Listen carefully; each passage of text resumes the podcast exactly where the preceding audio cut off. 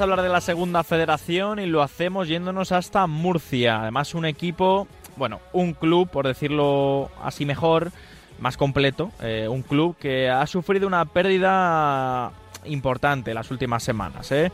Eh, le mandamos un abrazo a la gente de UCAM Murcia, que bueno, ha visto cómo ha fallecido el que era presidente de la universidad, de, también del club, José Luis Mendoza Pérez.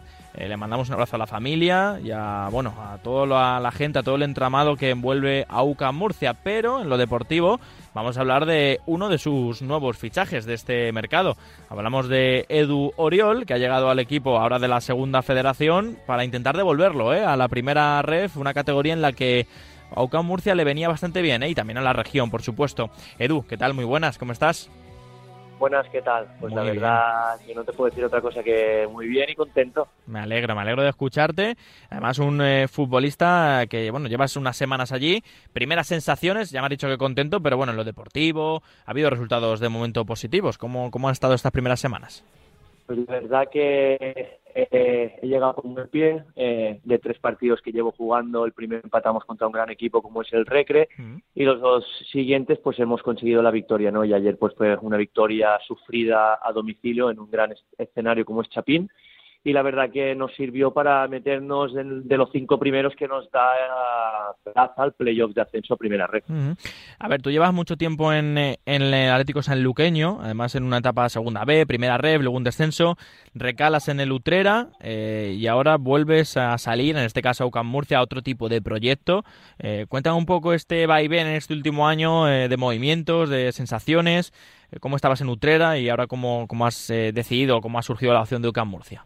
Pues mira, eh, son situaciones. La verdad que uno ya se veía jubilándose o terminando su carrera aquí en el Atlético Sanluqueño, la cual yo ya llevaba cuatro años, tenía un año más de un año más de contrato. Pero bueno, al final, pues cuando las cosas no se dan y la gente que entró nueva al club, pues no querían contar con la gente que estábamos anteriormente, aunque tuviéramos un año de contrato, pues bueno, cuando no se llega a un acuerdo te hacen un despido improcedente y bueno, te ves que a últimas fechas de, de mercado y también, vamos a decirlo así, cuando te, te ata tanto también mm. tus hijos, tu, tu familia, pues es complicado tomar decisiones, ¿no? Y al final lo más cercano era el Utrera, a la cual he estado tres meses, cuatro meses maravillosos. Mm luchando con un objetivo que era la permanencia, pero claro, cuando te viene un UCAM de Murcia y te dice, oye Edu, queremos que firmarte, queremos que vengas aquí, pues la verdad que para un futbolista es muy fácil pues decir sí, mientras las cosas que te rodean se puedan dar, ¿no? Claro. Y además todo en un mismo grupo, que ya sabemos cómo es el grupo 4, el grupo andaluz en este caso, donde hay equipos que están sorprendiendo. Bueno, el nivel de la Antequera está siendo brutal. Y luego, pues, ¿qué voy a decir de los históricos, no? Del Recreativo de Huelva, de San Luqueño, que yo también lo considero histórico, de un Vélez Málaga que ha llegado a un ritmo impresionante, pues con Montejo, entre otros, en la delantera. Eh, no cambias el grupo, eh, así que bueno, cuéntame un poco qué te está pareciendo a nivel general eh, y quién te está sorprendiendo de verdad en esta, bueno, mitad de temporada que llevamos ya. Mira, es curioso porque yo la primera jornada que juego con el Utrera, la primera jornada uno, jugamos contra la Antequera, ¿no? Y nos ganan 2 a 3. Y yo desde ese día dije, este equipo va a estar arriba. Dentro del desorden que juegan, un desorden organizado y buenos jugadores que tienen, eh, yo vi en ese equipo algo diferente, ¿no? Que tenían una identidad que les llevaría a estar arriba. Y luego pues bueno, eh, es verdad que al final dicen que eh, los equipos con presupuestos tienen que estar arriba, pero todo el mundo sabemos que la segunda, segunda, la segunda vez final se ganan por pequeños, por pequeños detalles.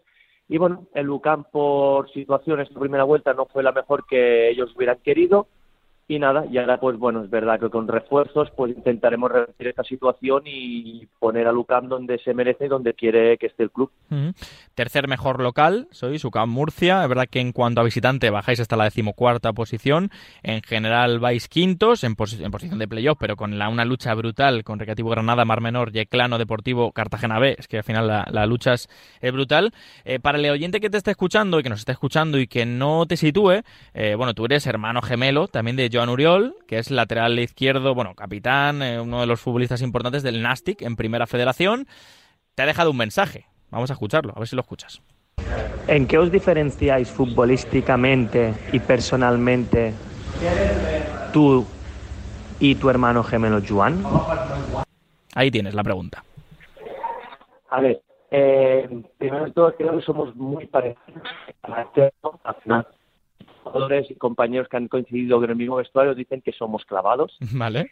Pero yo siento que futbolísticamente eh, nos ha fallado lo mismo, la que en su día el ser más maduro, podernos haber mantenido más en lo que es la élite del fútbol, pero considero que él dentro de, de este déficit que hemos tenido mental, creo que ha sido más fuerte que yo. Ah, mira. Creo que ha sido, ha sido más, más fuerte que yo y después también por la posición lateral zurdo, que hay pocos, pues seguramente su carrera y la, la valga la vale un poco más que, que yo.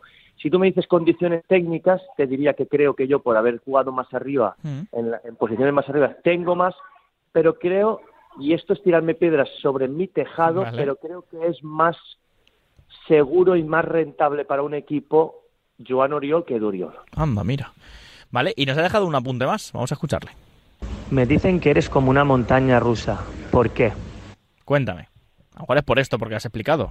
Pues por eso que te he explicado, mira si me conoce, la verdad, la segunda pregunta no la había ni escuchado, ¿no? Porque la verdad que también mis vaivenes personales, familiares, me han hecho un poquito también el tener un poquito esta montaña rusa en mi carrera futbolística, ojalá no hubieran pasado, y ya se le suma que después, pues bueno, mi falta a lo mejor de madurez me- mental en situaciones, pues haya no haya decidido bien, Ah. bien en ese momento.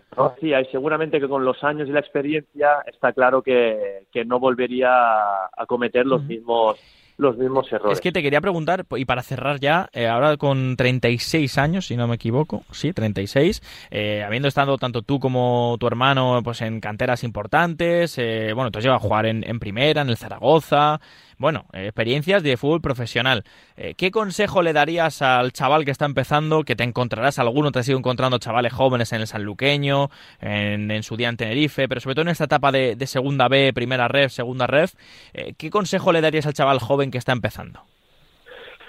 Pues el primero de todo le diría que es muy importante estar bien asesorado, que no es todo el dinero en la, en la vida, que primero hay que sembrar para después recoger, que todos nos ciega, nos ciega el dinero y cuando donde vemos o nos movemos muchas veces por el dinero y después resulta que, que tiramos dos pasos para, para atrás futbolísticamente y decirles, pues bueno, que paciencia, que todo llega y que al final es más el proyecto el proyecto que no el dinero porque seguramente a la larga de eso se va a beneficiar. Bueno, pues ahí queda, Edu. Ha sido un placer escucharte. Muchísima suerte, ¿vale? En esta nueva etapa en UCAM Murcia. A ver si en unos meses contamos ese ascenso, ese playoff. Yo creo que a la antequera, con todo el cariño del mundo te digo, yo creo que ya no llegáis a la antequera. Pero oye, ese playoff, oye, va a estar, va a estar importante y bonito jugarlo. Así que mucha suerte, Edu, y ha sido un placer, ¿eh? muchas gracias a vosotros